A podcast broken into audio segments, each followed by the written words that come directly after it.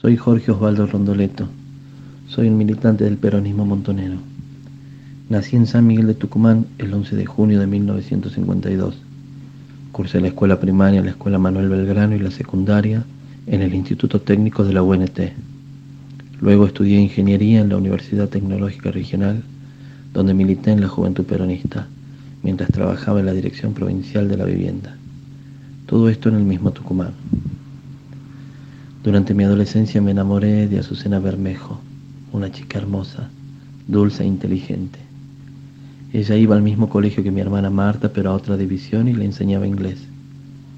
Fue durante alguna clase particular en mi casa cuando nació el amor. Nos pusimos de novio y nos casamos en enero de 1976. Éramos muy compañeros y formamos una pareja inseparable. Nos amábamos profundamente. Antes de casarnos construimos nuestra casa arriba de la casa de mis viejos.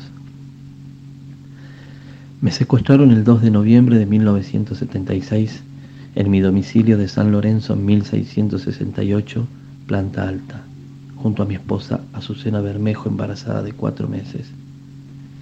Simultáneamente también secuestraron a mi hermana Silvia, a mi madre María Senador y a mi padre Pedro Rondoleto, quienes vivían en la planta baja.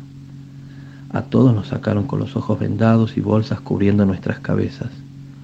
Posteriormente los raptores saquearon nuestro domicilio y personal de la policía se apropió de nuestros vehículos. Primero nos llevaron al centro clandestino de detención que funcionaba en la jefatura de policía. Posteriormente nos trasladaron a la compañía de Arsenal en Miguel de Ascuénaga donde fuimos torturados.